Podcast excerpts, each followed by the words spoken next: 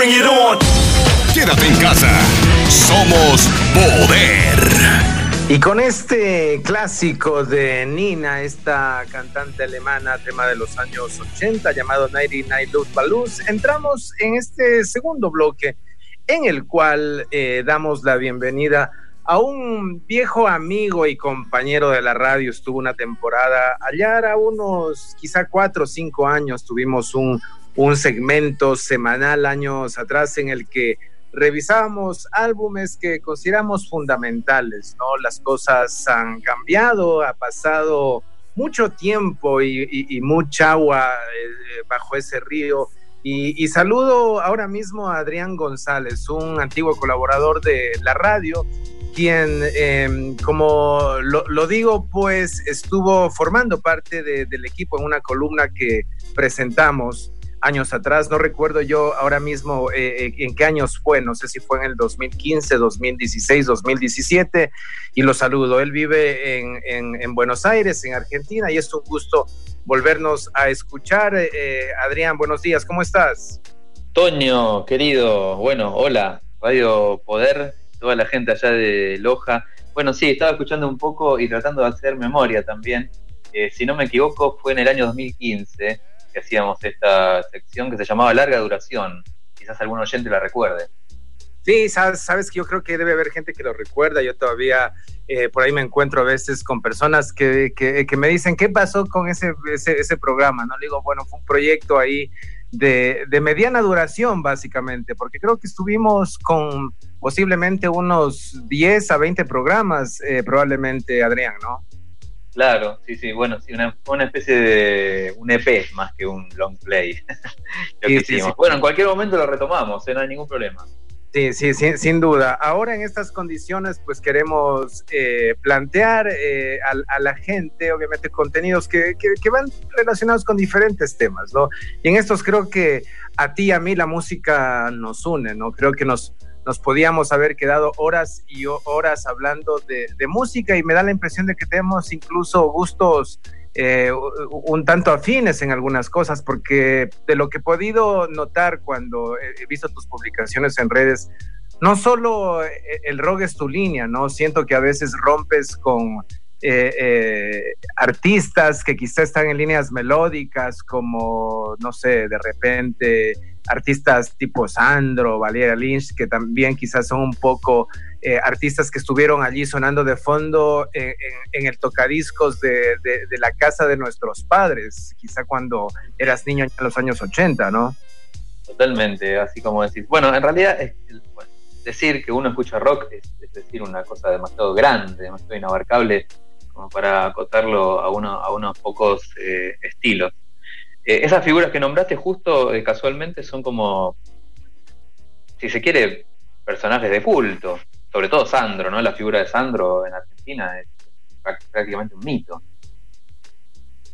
Sí, sí, sí, son, son artistas que están pues ahí, sobre todo en realidad Sandro es básicamente una leyenda. Eh, para quienes quizá no escuchaban larga duración este programa que lo presentamos años atrás, Adrián, cuéntanos un poquito de ti, ¿no? ¿A qué te dedicas en Buenos Aires? ¿Qué haces en Buenos Aires? Bueno, una persona bastante este, polirrubro, si se quiere, le cuenta a la gente. Yo soy eh, arquitecto, trabajo en arquitectura hace ya unos cuantos años, eh, soy docente también universitario, y bueno, la, otra, la otra rama de mi pasión es claramente la música.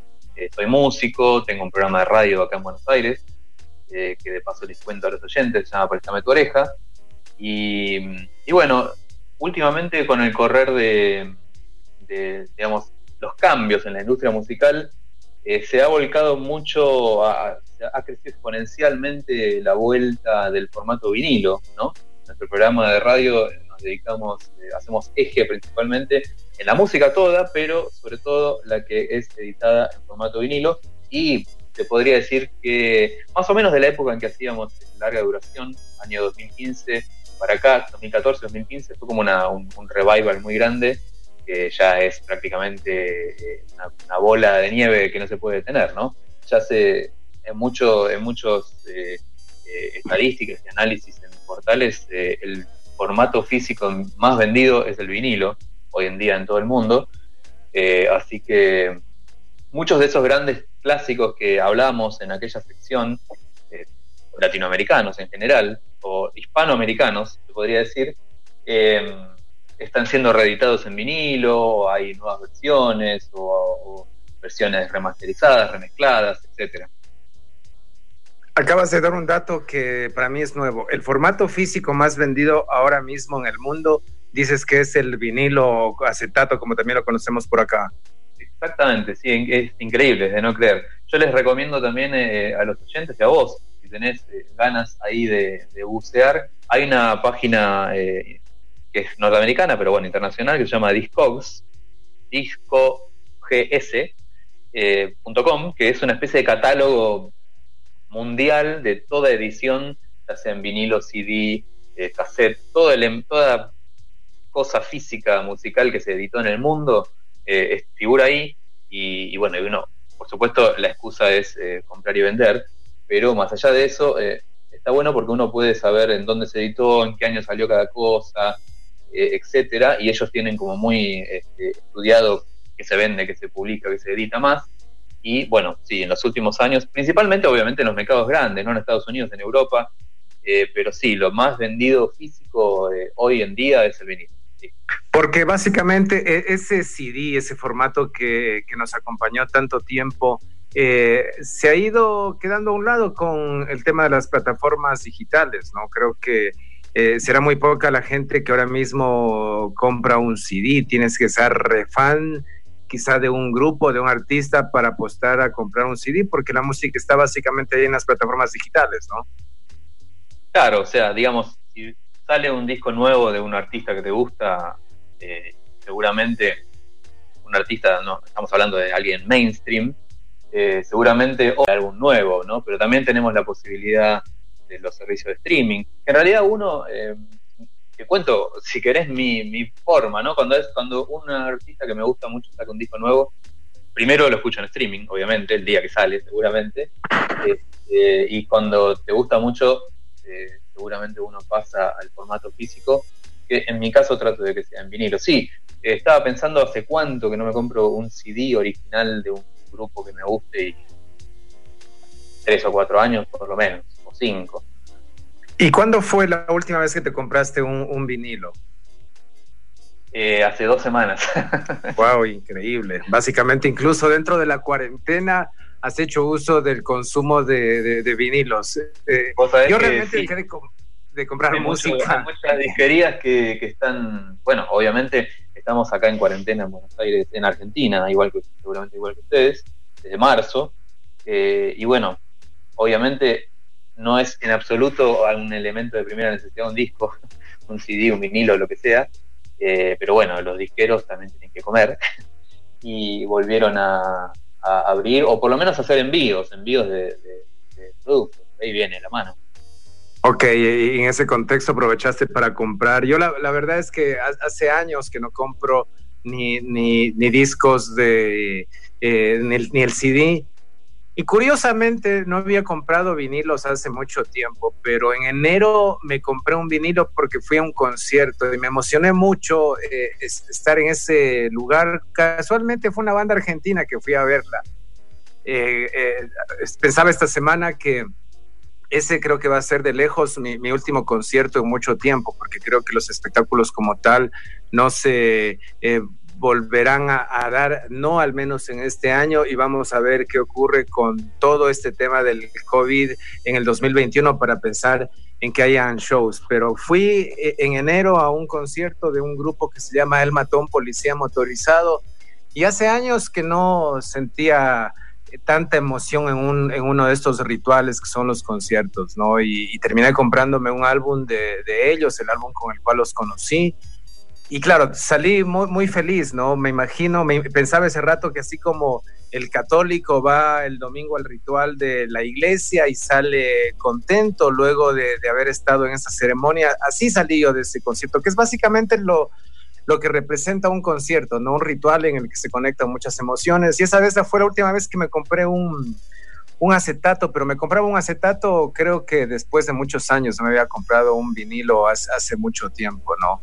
Pero siento que en ti prima este eh, consumo de, acetatos de manera más frecuente, Adrián. Y dentro de todo, dentro de, lo que nos permite eh, la economía y, el dólar que constantemente aumenta en Argentina, eh, pero sí, sí, sí, trato de, de hacerlo. Incluso también ha pasado en Argentina que en los últimos, te diría, dos años, eh, se volvió a fabricar, eh, se volvieron a fabricar vinilos nacionales acá en Argentina y se abrieron, volvieron a abrir viejas fábricas que dejaron de fabricar vinilos durante 20 años quizás, eh, así que tenemos algunas ediciones nacionales. Mira, seguramente, mira, no sabía que, que él mató a un policía motorizado, también había llegado a Ecuador y lo conocían. Pero bueno, todavía sigue existiendo la magia del ritual de, eso de lo vi en vivo, lo escuché, me gustó y salgo y me compro el disco, ese, ese acto eh, tan, tan religioso, como bien dijiste, eh, está buenísimo que siga pasando. ¿Cuál te compraste? ¿El último, el último que sacaron? Eh, no, el, el, penúltimo, el, el, álbum en el que está el tesoro, la síntesis O'Connor. La síntesis O'Connor. Claro, después sacaron, ahora sacaron como una especie de, de lados B de ese disco. Sí, sí, sí. Yo, los conocí con la síntesis O'Connor. Ese día me pude dar cuenta que había mucha gente que se enganchaba con los álbumes anteriores, que a mí me gustan, pero para mí la síntesis O'Connor tiene como una cosa especial, muy personal, ¿no? Eh, eh, todavía recuerdo, yo ya había escuchado hablar de ellos hace muchos años, alguna vez que estuve en Buenos Aires en el 2008, eh, compré una revista donde los entrevistaban, escuché algo de su música y no, no, no me gustó realmente en ese momento la banda. Y entre el 2018 y 2019, en una situación de esas que, que, son inesperadas, sonó el tesoro. Yo ya había escuchado algo eh, alguna vez esa canción, pero no me generó nada. Y en un momento dado, así como cuando hay, una conexión eh, de, de, esas que uno no las puede explicar, eh, me vino un montón de emociones y, ahí descubrí la banda, el álbum y obviamente luego empecé a consumir los álbumes anteriores y ese disco como que representa algo muy particular y cuando estuve en el show, en el que había mucha gente joven, ¿no? Yo creo que eran las personas más, más adultas de, ese show, habían quizá eh, eh, padres de familia que acompañaban a sus hijos, pero no básicamente porque disfrutaban del concierto, sino por eh, quizá estar ahí eh, junto, junto a sus hijos, o, no disfrutaban quizá de la manera como los chicos se han conectado con este grupo.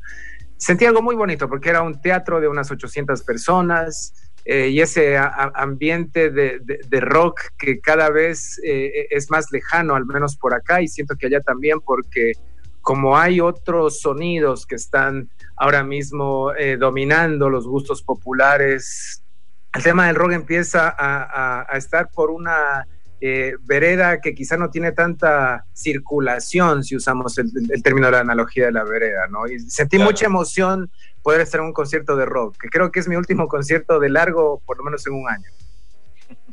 Claro, bueno, sí, eh, claramente. Es, ese disco que, que seguramente es el que aún siguen presentando, la síntesis de O'Connor, tiene como una especie de salto en el sentido, si se quiere, mainstream o profesional, lo grabaron en Estados Unidos, eh, fue editado en Europa también, y fueron de gira a otros países, eh, más allá de América Latina.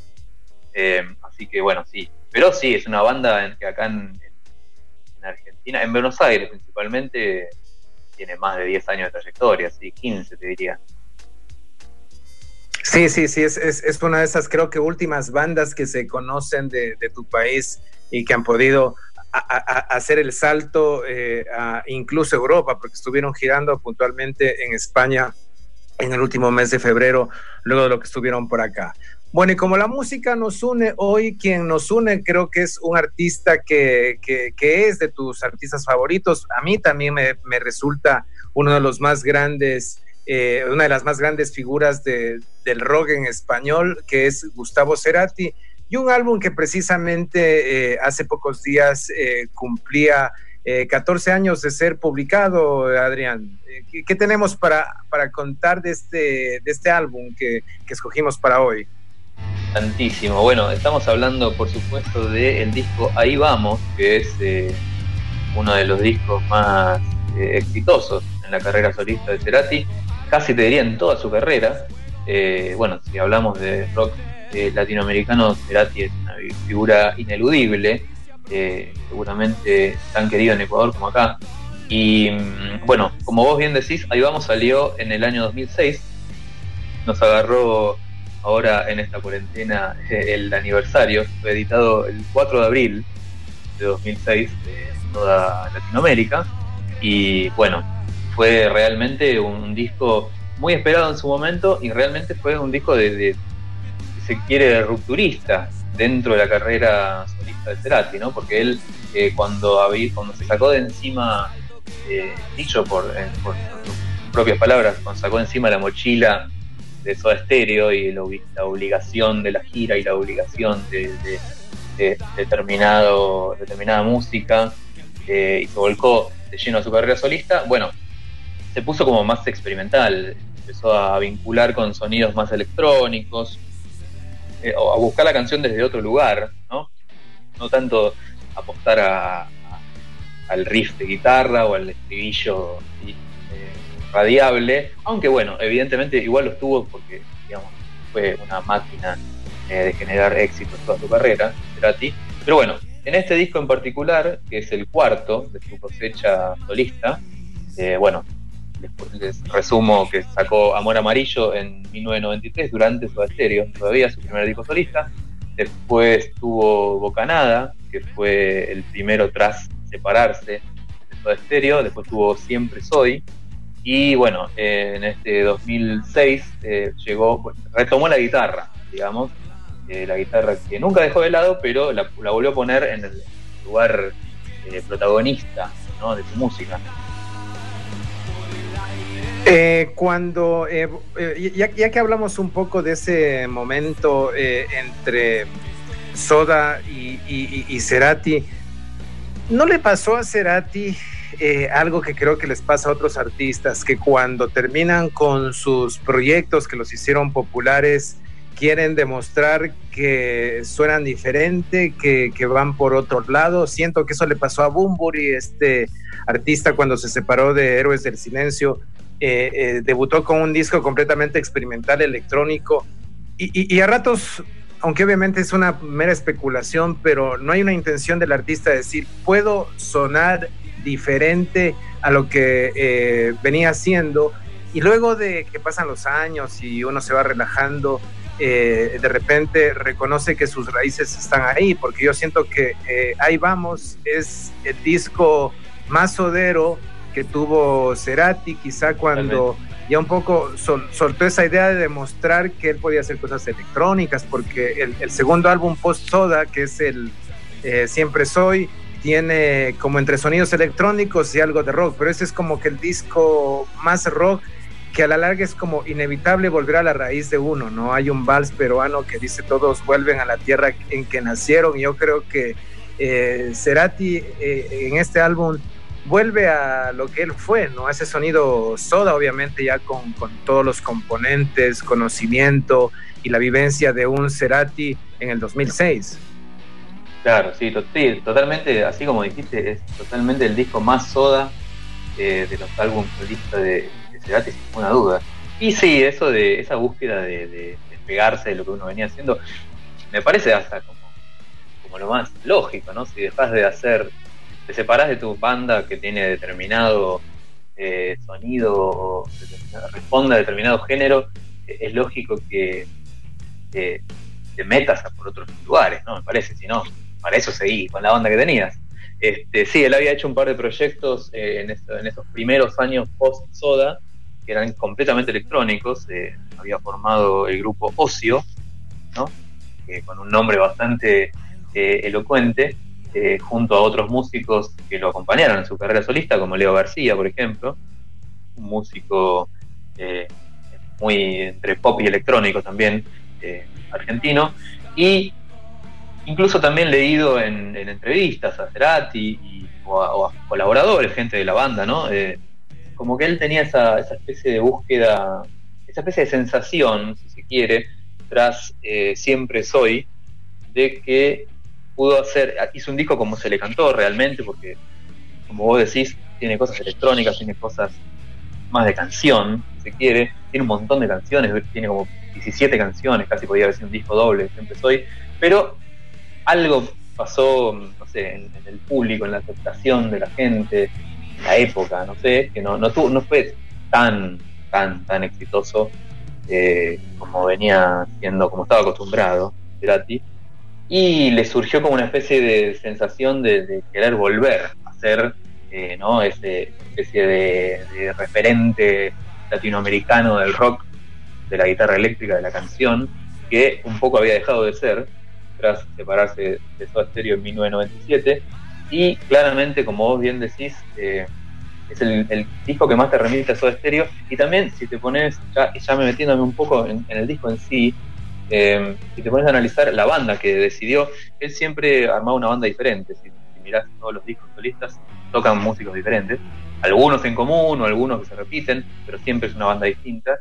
Y para la banda de, Ahí Vamos, con esta impronta tan este, rock que tiene, hard rock si se quiere, eh, bueno, se asoció principalmente con un viejo conocido de, sus gloriosos años 80 como Richard Coleman, guitarrista argentino también, que tuvo también proyectos solistas, tiene una, banda, su banda que más tiempo le duró fue Los Siete Delfines, Los Siete Delfines era una banda así medio sónica, dark, eh, de los 90, acá en Argentina, y se conocían porque en algún momento se cruzaron en el, en el pre-Soda, digamos, antes de que Soda sea eh, Soda Stereo, antes de grabar el primer disco, eh, tocaron juntos, eh, tenía una banda en los 80, eh, Richard Coleman, así muy como de culto acá, que se llama Fricción, les recomiendo también que, la busquen por ahí, está todo en te, interrumpo a propósito que hablas de fricción. Recuerdo en los años 80, acá se anunciaba en la televisión, no sé si, si, eso pasaba en la Argentina, pero acá en, en, en la televisión se, se anunciaban discos. Y, recuerdo que alguna vez anunciaban el disco de Fricción. Yo era bastante, bastante, digamos, entre niña y adolescente, que te, habré tenido unos 12 años. Y, y, en el anuncio de la televisión de este álbum de Fricción, que, que es un disco del 87 o 88, el, el, el locutor del, de este anuncio eh, mencionaba que había una canción con, con Cerati. ¿Sabes qué canción, eh, o sabes en qué canción Cerati eh, colaboró con Fricción allá por el año 87, 86, 88 quizá. Bueno, así como, digamos, están muy vinculadas las historias de Fricción y de ahí vamos porque precisamente esa canción que haces referencia que estaba en el disco de Fricción, después la grabaron en un disco de Soda Stereo y es la canción Ecos, se llama Ecos, búsquenla en el segundo disco de Soda Stereo que se llama Nada Personal, es un tema hecho por Coleman Cerati y eh, repasando acá las crónicas de las presentaciones de Ahí vamos, em, junto con la lista de temas del disco que presentaba, por supuesto tocaba temas de todas sus épocas y tocaban eh, precisamente en los shows, presentación de Ahí vamos, tocaban este tema, Ecos, Ecos como también una manera de, esa obligación ¿no? que tenía Cerati de tocar siempre alguito de Soda Stereo tenía que meter en sus listas de temas, como que y no la gente se iba con un sabor agridulce, pero bueno, sí, así como decís, eh, yo no recuerdo la publicidad, o no sé si habría publicidad, quizás en radio. Acá pasaba, era, era un anuncio hecho acá en el Ecuador, ¿no? Para anunciar básicamente ese álbum, Tengo ese recuerdo de la, la tapa, esa tapa blanca que dice fricción, así como las letras estiradas, y ellos tienen un look así como muy de Cure, parece de Cure, de hecho, la foto tal, cual de ellos. Bueno, y otro músico que estaba, que era el baterista de Fricción, también es el baterista que graba acá en, Ahí Vamos, que es eh, Fernando Zamalea, también un baterista de larguísima trayectoria, baterista de Charlie García, baterista de Cerati, baterista de Ilia Kuriaki y de Valderrama, un baterista eh, eh, hiper conocido que tocó con un montón de músicos y bueno, eran de la formación de Fricción, Zamalea y Coleman, ambos también aquí en el disco y en la, en la banda de la gira, después porque en el disco en realidad hay muchos músicos, hay otros bateristas invitados, pero el que está en la banda de la gira eh, que hicieron por todo el mundo es eh, el baterista de Fernando Zamalea y por supuesto siempre a la derecha de Cerati la segunda guitarra de Richard Coleman. Que estuvieron vinculados en la grabación del álbum y también en esta gira que los llevó por diferentes eh, lugares. Acá realmente no, no vino eh, Cerati en esa gira. Cerati en, plan solista vino únicamente dos veces con, con, el, con el álbum, el del año 99, ahora mismo se me ve el nombre, creo que es Bocanada. Eh, y, luego vino eh, a presentarse en un festival allá en el año 2012 en diciembre junto a Charlie García, Fito Páez, Aterciopelados y una banda ecuatoriana que se llama Cruz en Karnak, donde presentó completo el Siempre Soy, ¿no? Me parece que fue el primer país donde tocó el álbum y, me impresionó porque lo tocó completo, ¿no? El álbum había aparecido semanas antes y este show fue en diciembre. Fueron las dos únicas veces que estuvo eh, Cerati en plan solista. Y eh, obviamente el Ahí Vamos ni tampoco el, Fuerza Natural los presentó acá eh, en vivo, pero eh, sé que, y ahí que me gustaría que nos hables un poco de, la gira del Ahí Vamos, ya que estamos hablando, la, repercusión en Argentina, tú lo viste, cuéntanos un poco eso. Bueno, como bien decíamos, el disco salió en, en abril del 2006 y la gira eh, que comenzó acá en Buenos Aires y lo llevó por un montón de países, comenzó en el mes de junio. Yo tuve la enorme suerte de estar en uno de esos shows. Se presentó acá en un estadio muy emblemático de Buenos Aires del rock que se llamaba Estadio Obras Sanitarias. Eh, quizás si alguno eh, vio presentaciones de bandas argentinas en Buenos Aires, muy probablemente haya visto shows en ese estadio, que es un estadio de una capacidad como entre 6, 7 mil personas, un tamaño como así. Y bueno, es una, en los 80 y primeros 90 de alguna manera era como llegar a tocar en obras, era como, llegar, ¿no? como consagrarse eh, dentro del género rock y eligió ese estadio Cerati, obviamente hizo un montón de fechas, porque con una sola mil personas se quedaba muy chico. Eh, yo estuve en una de ellas. Vos sabés que una, una especie de nota al pie, si querés te cuento un poco agridulce, si se quiere. El, primer, el show de presentación de ahí vamos iba a ser en mayo, en realidad, originalmente, en obras. Y ese año Cerati tuvo un problema de salud que le hizo posponerlo. Este, por eso terminó siendo en junio.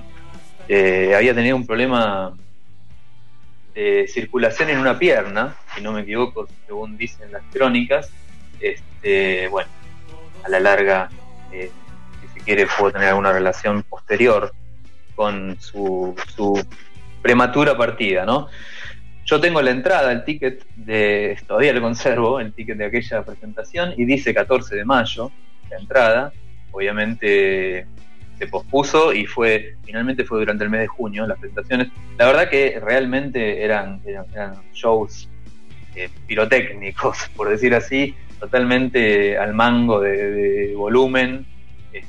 Tocaba el disco Ahí vamos entero, por supuesto, prácticamente entero, 13 canciones, y metía sus grandes éxitos de Bocanada, alguna de Siempre Soy también, y lo que el plato fuerte o lo que a muchos fans en esa época nos gustaba, que nos llevaba ese momento, eh, tocaba temas de Soda Stereo, ¿no? El que nombrábamos antes, Ecos, un tema del segundo disco de Soda, que era muy raro, ¿no? O sea, quizás él tocaba siempre alguna canción de Soda, obviamente completamente modificadas, deformadas, eh, en su etapa solista, pero, digamos, este tema era un tema muy poco conocido, digamos, tenías que ser conocedor de Soda Stereo para, para saber eh, que era un tema de Soda de esa época, por eso fue bastante celebrado, pero bueno, el guiño tiene que ver un poco con esto de que estaba Coleman y que era el tema que hacían que viene de Fricción. Eh, tocaba algunos temas también de su disco con eh, Daniel Melero, Colores Santos, otro disco a, dúo que hizo, no es un disco completamente solista. Y bueno, tocaba T para tres, Planta, Ecos, este tema que decíamos, Toma la Ruta, también un tema del disco Dínamo, y tocaba una versión muy, muy celebrada, que la pueden encontrar. Eh, los videos, por supuesto, están en todos lados en YouTube, eh, del tema Prófugos, uno de los mega hits de Soda Stereo, pero modificado completamente con una base como de rock and roll, como hecho, como si fuera, como si los Rolling Stones tocaran eh, el tema prófugos de, de, Soda, un, guiño completamente a, este sonido, esto que estaba, le estaba pasando ahora, eh, sonoramente de rock and roll. Y bueno, era, obviamente después nos enteramos, al año siguiente, que fue la reunión de Soda Stereo, eh, era una especie de precalentamiento ¿no? de lo que iba a suceder después, pero en ese momento eran realmente sorprendida que él toque eh, hits de Soda Stereo en su etapa solista.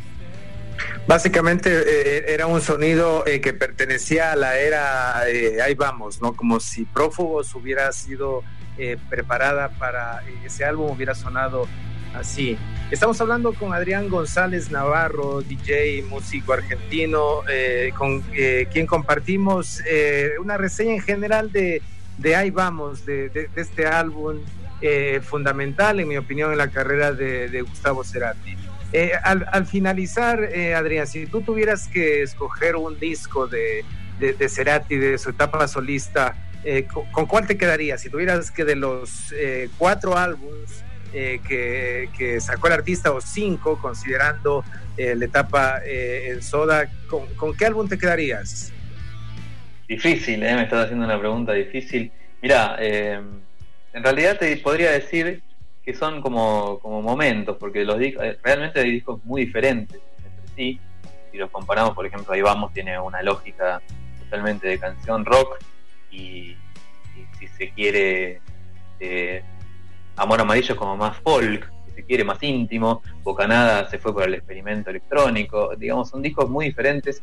Es uno de los muy pocos artistas solistas si, querés es mi opinión, pero yo creo que mucha gente que nos está escuchando debe opinar lo mismo. Es un uno de muy pocos artistas que no tiene discos malos. Todos los discos están buenos, más allá de algún que otro tema no te guste tanto y lo pases, pero tiene todos discos de una carrera muy sólida. Mi disco favorito de Cerati solista fue siempre Bocanada, eh, porque digamos, un disco muy, muy ecléctico, tiene temas 100% electrónicos, donde ni siquiera hay una voz, tiene temas eh, totalmente hip, tiene temas más con un espíritu rockero. Eh, a mí, particularmente, el que más me gusta es Bocanada, pero creo que con ahí vamos, compiten ahí el primer puesto cabeza a cabeza, ¿no?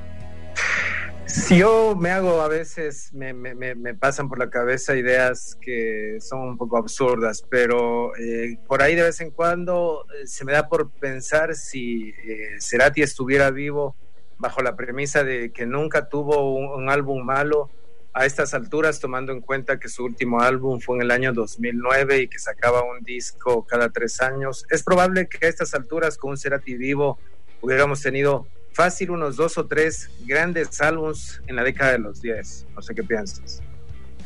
Sí, sí, bueno, obviamente hacemos un poco de juego de lo que no puede pasar, pero seguramente algún disco bueno más nos hubiera entregado. Está esa famosa eh, entrevista que él dio apenas salió, o cuando estaba anunciando la salida de Fuerza Natural, que fue su último disco, eh, que es una frase muy, muy fuerte de ver y muy premonitoria, que él dice supongamos que yo me retirara, eh, que este fuera mi último disco, ¿no? que yo me retirara de la música, cosa que lo veo muy poco probable, decía, pero me, sentí, me siento muy orgulloso de este, de este último eh, trabajo que estamos sacando. Lo decía allá por 2009 con Fuerza Natural, este, otro gran disco, ¿no? Por supuesto, de Trati, pero bueno, toda una, una premonición vista con los ojos de hoy. Adrián, qué, gusto poder eh, platicar. Fíjate que se nos quedan un montón de cosas, ¿no? Siento que eh, también, hay algo eh, que es importante hablar, de, que creo que es el disco en el que Cerati mete más cosas personales en, las letras, ¿no? Porque siempre tuvo letras que, que, se daban para interpretaciones, pero siento que en canciones como Adiós, la misma Crimen, Lago en el Cielo, tiene una lírica muy explícita que no, no, suele ser un poco la constante en, los otros álbumes, tanto solistas como de Soda, ¿no? Siento que este es un, un disco muy particular, incluso por ese momento personal complicado de, un divorcio, luego obviamente la, separación que tuvo con eh, eh, la pareja que acompañó a Cerati tres años, cuatro años antes de que este álbum se, se, produzca, ¿no? O sea, esto en un contexto incluso personal particular este disco. Sí, obviamente apeló a, por un lado, si se quiere, la autobiografía, pero también eh, abordada desde un lugar, digamos, son todas letras en las que uno se puede sentir identificado. las canciones que tienen que ver con más con la conquista, o las canciones que tienen que ver con la ruptura, o con el, con el engaño, si quiero, el desengaño. Eh, y bueno, sí, mira, si no será eh, de sus letras más personales que el tema Adiós, el que citabas, lo compuso junto con su hijo, Benito Cerati, firma también esta canción. Dicen que la letra hizo Benito, este, que era, todavía es un muchacho joven, imagínense, tendría menos de 20, años, tendría, tendría mucho más, cuando compuso eh, este temazo, ¿no? Y además, bueno, y otros de los temas, cuatro o cinco canciones eh, están compuestas también junto a Richard Coleman. Adrián González Navarro acompañándonos en este viernes, eh, hablando de ahí vamos, el álbum y toda esta parte de la historia de, Gustavo Cerati. ¿Cómo vas llevando el confinamiento, Adrián? bueno, eh, mucho Zoom, muchas reuniones eh, virtuales de trabajo dentro de lo que se puede y, mucha música, ¿no? Tratando de hacer. Este, los invito, ya que están a los oyentes, estamos, tenemos pausado nuestro programa de radio por cuestiones complicadas de, logística, que no lo podemos eh, emitir en radio, radio radio, digamos, pero estamos transmitiéndolo desde nuestro Instagram. Eh, los vivos de Instagram son otro de los males, ¿no? De esta pandemia todos estamos haciendo eh, todo el tiempo alguna clase de transmisión y queriendo como sí o sí divertir a la gente, ¿no? Este, así que los invito ahí. Después les voy a compartir también acá, eh, tengo acá a mi lado, mientras te hablo, todas las ediciones eh, que tengo yo, por lo menos, de Ahí Vamos. Les voy a compartir una foto eh, ahí en Instagram. Yo tengo la edición en CD, por supuesto que me compré ese 2006, todavía me acompaña. Se editaron todos los discos de Cerati en vinilo, por supuesto, también uno de los más vendedores en CD. Naturalmente me pasó lo mismo en el vinilo cuando vino toda esta moda que hablábamos, ¿no? 2000 14, 15. Todos los discos de Cerati, lo tengo en vinilo también, ahí vamos. Y después salió también un DVD de la gira, donde pueden ver todos estos shows que estuvimos hablando. Este, Cerati, Gustavo Cerati, ahí vamos, se llama en vivo, seguramente si lo encuentran así. Creo que está subido todo a, YouTube, seguramente, ahí pueden chequear, comprobar lo que les estábamos contando. Y además tengo, eh, seguramente, no sé si lo hemos comentado, eh, en algún momento hablamos de su estéreo de Cerati, Tú tienes un álbum autografiado, ese álbum de Cerati, ¿no? Claro, sí, eso, eso les quería, quería contar esa, breve anécdota. Eh, Cerati presentó, eh, estrenó el videoclip de su tema La Excepción, que es el, tema, el segundo track de este álbum, eh, unos meses después de la gira, y bueno, hizo un show, digamos, exclusivo para una radio acá muy grande de Buenos Aires, y tuve la inmensa suerte de ser uno de los elegidos para presentar ese show, un show para, seríamos 200 personas, 300 como mucho, y tenía la particularidad, la, digamos la promoción, si querés, que si vos ibas al show con tu CD original, este, después hicimos una muy paciente fila y Gustavo Cerati uno por uno firmó todos los CDs. Yo tengo acá dedicado para Adrián, que escribió este, y algunas fotos por ahí que me sacaron eh, para, para, para demostrar que es una anécdota real. Eso vale mucho ahora, ¿no? Mucho dinero, digo, si tuvieras que venderlo. Sé que tiene un valor emocional que es superior al económico, ¿no? Sin ninguna duda. Sí, no sé, la verdad no tengo idea cuánto podría llegar a valer, pero sí, una, seguramente algún fanático pagaría mucho por él, este, pero les aclaro a los oyentes que no está en venta, por supuesto. Así que, bueno, los invito, si quieren, les voy a compartir esta foto en mi cuenta de Instagram personal, que es arroba clásico y moderno 81. Ese, ese, es mi Instagram personal. Y si quieren también los invito a pasar por la cuenta del programa de radio que se llama arroba prestame tu oreja, en donde manejeamos, como decimos nosotros acá, le damos manija a la música toda, principalmente eh, en formato vinilo. Compártenos la imagen, etiqueta a la radio y lo vamos a postear nosotros también en las historias de la radio más adelante. Adrián, gracias por tu tiempo, lo he disfrutado, pero un montón. Eh, a, ver cuándo volvemos a encontrarnos y hablar de esto que nos apasiona tanto. Me podría quedar horas hablando de Cerati, eh, tenemos otros invitados, pero créeme que se me ha pasado el tiempo volando. Sé que siempre contigo pude fluir por, porque tenemos esa afinidad común, como me imagino le sucede al fanático de fútbol con eh, los, los, hinchas de, su equipo, ¿no? Que se podrían ir horas y días hablando de las pasiones, que básicamente... Otro día hablamos de fútbol, si querés, pero bueno.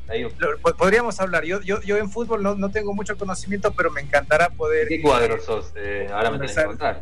Sí, por supuesto. Así que, Adrián, te envío un abrazo. Ha sido un, placer reencontrarnos en esta vuelta que esperamos pues sea eh, frecuente. Desde acá, desde Ecuador, un gran saludo y, bueno, ya habrá tiempo para poder platicar en los próximos días eh, en alguna columna de estas eh, cosas que, tanto nos apasionan. Genial, genial. Bueno, saludos a toda la gente ahí en Loja, a todos los oyentes de Radio Poder. Gracias, Toño, una vez más, cuando quieras seguimos eh, hablando del disco que se te ocurra.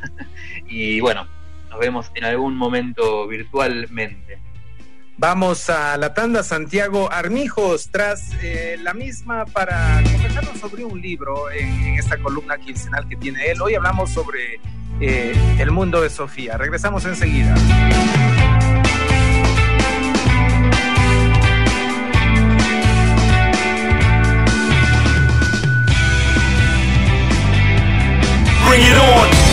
Quédate en casa. Somos poder.